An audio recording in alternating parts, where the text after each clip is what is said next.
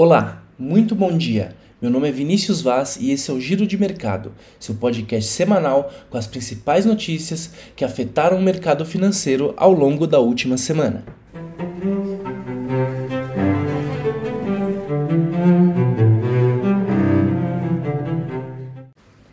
Em semana marcada por agenda intensa de indicadores, novas sinalizações nas conduções de política monetária e divulgação de resultados do quarto trimestre de 2022, as bolsas internacionais operaram sem direção definida. Os índices acionários apresentaram forte volatilidade durante as sessões, em meio aos temores de recessão e com autoridades de bancos centrais continuando a reverberar a continuidade do processo de aperto monetário nas principais economias do mundo.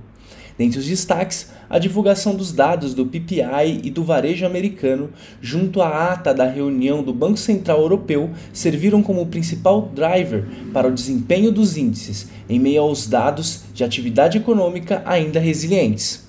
Por fim, investidores voltaram suas atenções para o processo de abertura comercial na China, corroborando para o desempenho positivo das commodities e quedas menos expressivas dos índices internacionais.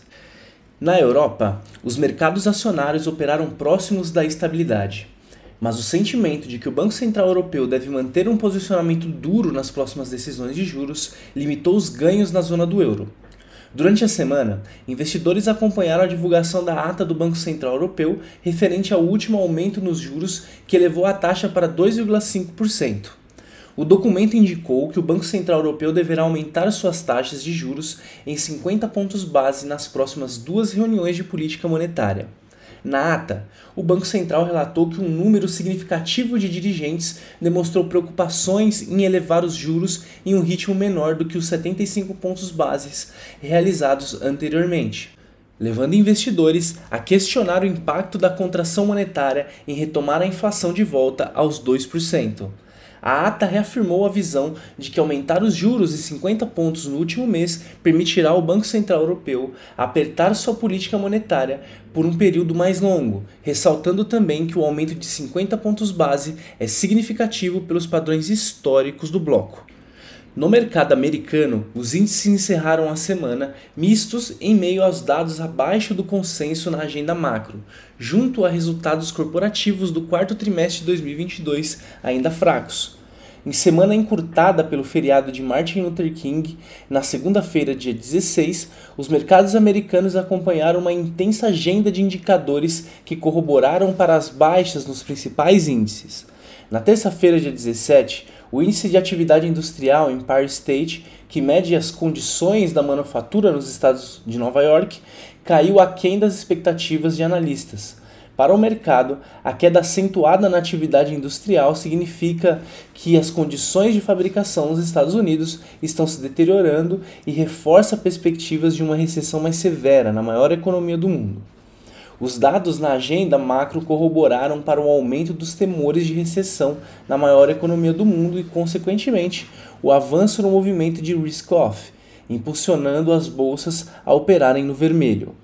Por fim, a temporada de resultados do quarto trimestre de 2022 também seguiu como driver no desempenho negativo dos índices americanos, após balanços decepcionantes nas principais instituições financeiras do país.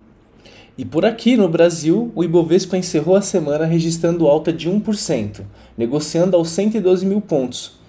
Com a agenda esvaziada de indicadores macro, o pedido de recuperação judicial da Americanas e as novas sinalizações no cenário político marcaram os últimos dias no principal índice local. À espera da proposta de, uma nova, de um novo arcabouço fiscal, as bolsas reagem positivamente, acompanhando o avanço das commodities que ajudaram a suportar o índice em terreno positivo na semana. Do lado macroeconômico, a semana foi marcada por uma agenda amena de indicadores. A atenção do mercado ficou voltada para o cenário político, na expectativa de divulgação da nova proposta de, apresentada pelo ministro da Fazenda, Fernando Haddad. Durante sua participação em Davos, Haddad reforçou a mensagem de que o governo prevê o envio de proposta do novo arcabouço fiscal até abril. Além disso, a afirmação sobre uma reforma do imposto de renda no segundo semestre, após a primeira fase da reforma tributária, também chamou a atenção do mercado. Na agenda de indicadores, o Boletim Focus refletiu em mais uma oportunidade o avanço dos riscos fiscais na percepção dos analistas. A medida foi vista através da revisão do principal indicador de inflação, IPCA, com ajuste de 5,36% para 5,39% em 2023, e nova revisão para a taxa básica de juros Selic, em elevação de 25 pontos base para 12,5% projetada para o final do ano. Por fim, o IGP-10 surpreendeu ao registrar alta de 0,05% no mês a mês, após registrar um avanço de 0,36% em dezembro. Apesar da alta das commodities, a queda nos preços dos combustíveis, em especial da gasolina, corroborou para conter um avanço na taxa do índice ao produtor. Como principal assunto no radar dos investidores nos últimos meses, o cenário político concentrou esforços em buscar indícios e maior visibilidade sobre a nova proposta fiscal que deverá ser apresentada nos próximos meses pelo ministro da Fazenda, Fernando Haddad. Em destaque, a pauta sobre o reajuste do salário mínimo ganhou força após a declaração da ministra do Planejamento, Simone Tebet, ao afirmar que não haveria espaço para elevação dos R$ 1.320 contrariando a ala política que defende o ajuste, advindo da possível redução de, de despesas sinalizadas pelo Ministério da Fazenda na última semana. Em paralelo, investidores acompanharam de perto a repercussão de críticas dirigidas por Lula à atuação do Banco Central pela política de juros e inflação. O petista se mostrou descontente com o descompasso entre a Selic e o IPCA, em ar de reprovação ao fato da autoridade ser independente, demonstrando a intenção de atuar ativamente pela mudança da meta de inflação. E no radar corporativo, a repercussão e impactos referentes às inconsistências contábeis da Americanas se fizeram destaque em mais uma semana.